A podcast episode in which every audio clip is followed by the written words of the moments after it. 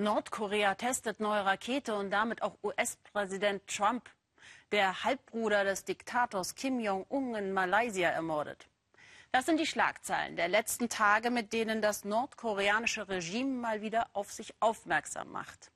Beim mächtigen Nachbarn China, dem einzigen eher halbherzigen Verbündeten des maroden Systems, beobachtet man die Signale aus Pyongyang besonders genau, denn das Verhältnis der beiden Staaten ist von tiefem Misstrauen geprägt. Mit gemischten Gefühlen schauen die Bewohner der Grenzstadt Dandong über den Grenzfluss hinüber in das unheimliche Reich der Finsternis, besonders die Koreaner, die Sascha Storfner auf der chinesischen Seite getroffen hat. Morgenröte über Nordkorea. Drüben ist das Reich des Diktators Kim Jong-un. Hier auf der chinesischen Seite in Dandong bereiten sie das Frühlingsfest vor. Reichtum und Glück steht auf den Plakaten. Unerschrocken im Grenzfluss. Auch wenn das Verhältnis zwischen China und Nordkorea gerade so unterkühlt ist wie das Wasser im Yalu-Fluss, für die Chinesen in Dandong ist der Nordkoreaner, auch der im Boot gleich nebenan, einfach der Nachbar. Kim Joo-kil und seine Frau sind zu den Kindern nach Dandong gereist zum Frühlingsfest. Kim ist in Nordkorea geboren.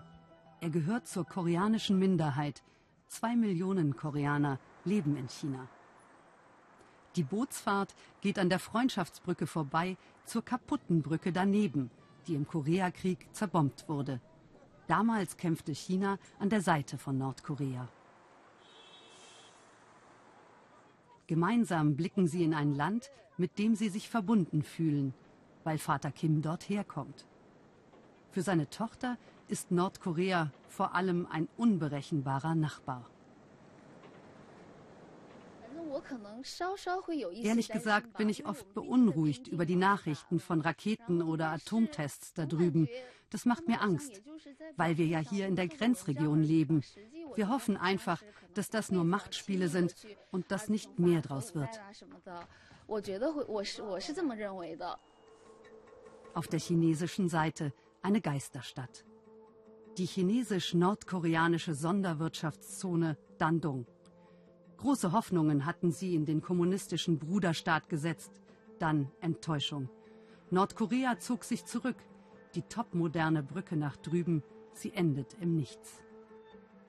Mit Stacheldraht schützt sich China vor Flüchtlingen aus Nordkorea. Direkt an der Grenze die chinesische Mauer.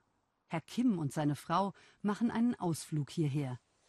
Sie haben keine Augen für das perfekt renovierte Bauwerk, Sie wollen von hier aus nur die alte Heimat drüben sehen. Kims Schwester lebt noch in Nordkorea. In den 60er Jahren hat sie sich entschlossen, dort zu bleiben. Damals war die Grenze noch offen und in China herrschte Hungersnot. Die Geschwister heute getrennt durch den Grenzfluss.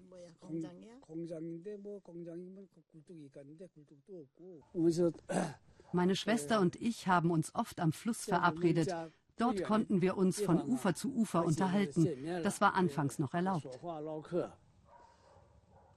Dann wurden die Regeln strenger, Treffen am Fluss nicht mehr möglich. Vor zwei Jahren erhielt die Schwester nach langem Warten die Erlaubnis, ihren Bruder zu besuchen. Vielleicht ein letztes Treffen der Geschwister. Schön, aber auch traurig.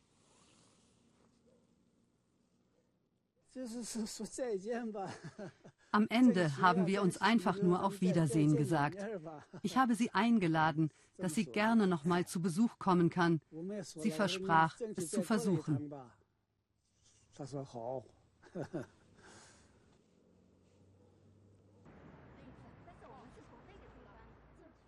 Der Blick nach Nordkorea. Für diese chinesischen Touristinnen aus dem reichen Süden ist er ein wenig gruselig. Extra dafür sind sie angereist. Als wir vom Boot aus ganz nah rüberschauen konnten, haben wir nur gedacht, wir lieben China. Nordkorea ist so rückständig wie China in den 50er, 60er Jahren. Im Gegensatz dazu boomt die Wirtschaft in China.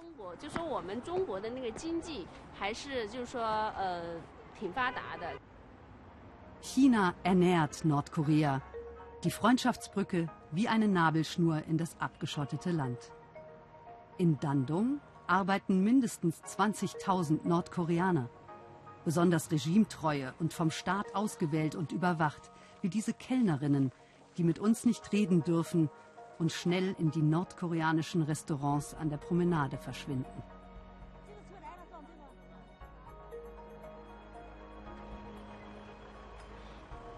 Der kleine Grenzverkehr in Richtung Nordkorea funktioniert gut.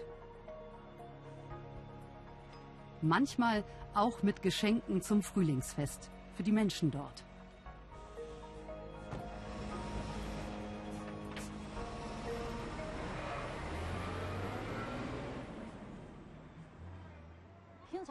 Ich war schon mal drüben in Nordkorea und die waren so nett zu uns. Ich möchte ihnen zum Fest etwas schenken. Die chinesischen Fahrer nehmen es mit rüber. Zu Hause bei der Tochter von Kim. Fürs Frühlingsfest haben sich alle schick gemacht. Nach koreanischem Brauch werden die Ahnen verehrt. Kim bedeutet diese Tradition viel.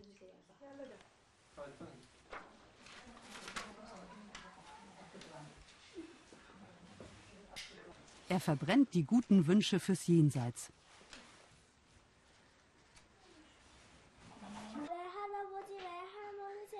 Die Kinder zeugen den Großeltern Respekt und bekommen dafür rote Umschläge mit Geld.